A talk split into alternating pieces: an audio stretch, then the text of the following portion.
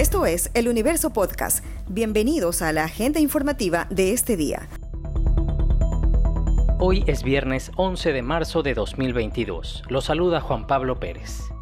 La Asamblea Nacional aprobó la amnistía a 268 personas, luego que el informe de la Comisión de Garantías Constitucionales alcanzó 99 votos a favor, con el respaldo de legisladores de Unión por la Esperanza, UNES, Pachacutic, Izquierda Democrática e Independientes.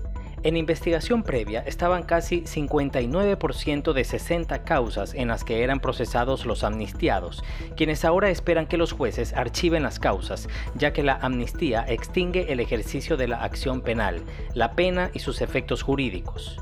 En el informe aparecen los nombres de la prefecta de Pichincha, Paola Pavón, del parlamentario andino Virgilio Hernández y del cercano al correísmo Cristian González, quienes fueron llamados a juicio como autores del delito de rebelión que se habría cometido durante las protestas de octubre del 2019 contra el gobierno de Lenín Moreno.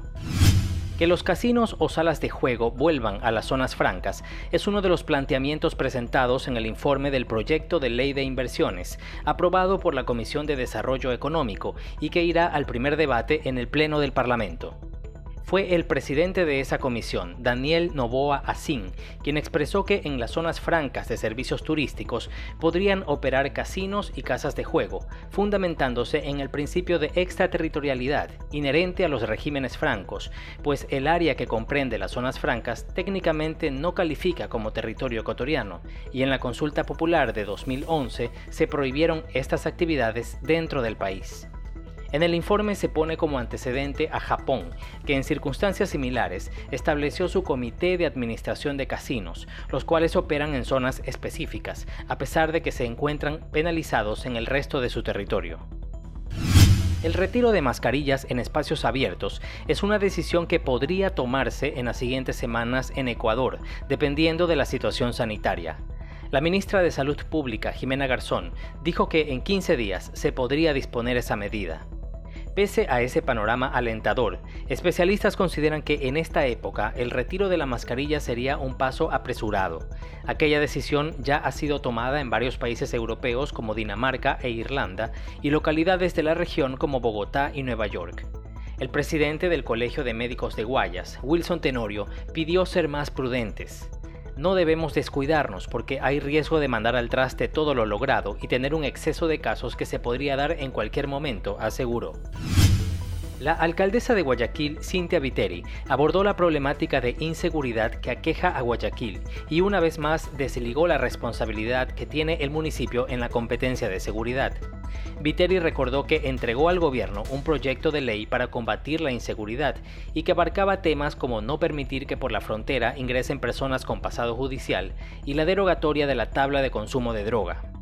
En vista de que ese proyecto no llegó al Parlamento, dijo que mandará otro a través del bloque de su agrupación política, el Partido Social Cristiano, para que tramite en la Asamblea Nacional. Pero nada de eso se ha hecho hasta ahora. Yo no, lo único que me queda es volver a mandar el proyecto ya vía el bloque del Partido Social Cristiano para que puedan darle trámite dentro de la Asamblea Nacional.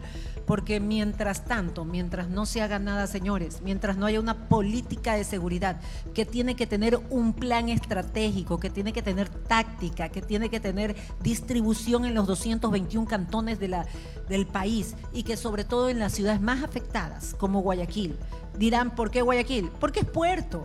Aquí la gente entra por el agua. Aquí la gente entra por aeropuerto internacional. Aquí la gente colindamos con provincias por donde pasa y transita la droga. Entonces Guayaquil es puerto.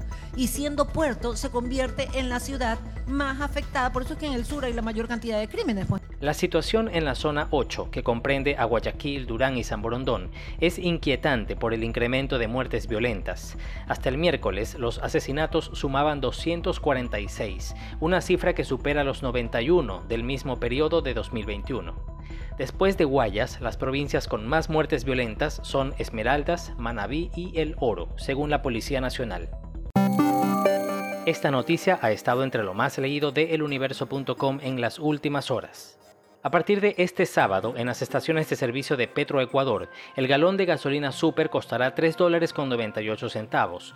Así lo anunció el gerente de la empresa pública, Ítalo Cedeño, quien dijo que no se puede garantizar que las gasolineras privadas vendan al mismo precio.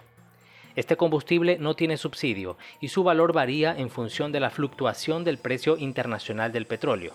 La nueva tarifa fijada por Petroecuador estará vigente hasta el 11 de abril y representa un incremento de 30 centavos de dólar frente al valor actual. El precio de las gasolinas extra y ecopaís, así como el diésel, no sufrirán cambios, ya que están congelados desde 2021. El galón de extra y ecopaís cuesta 2 dólares con 55 centavos y el diésel 1 dólar con 90 centavos. Esto fue lo más destacado de la jornada. Hasta la próxima.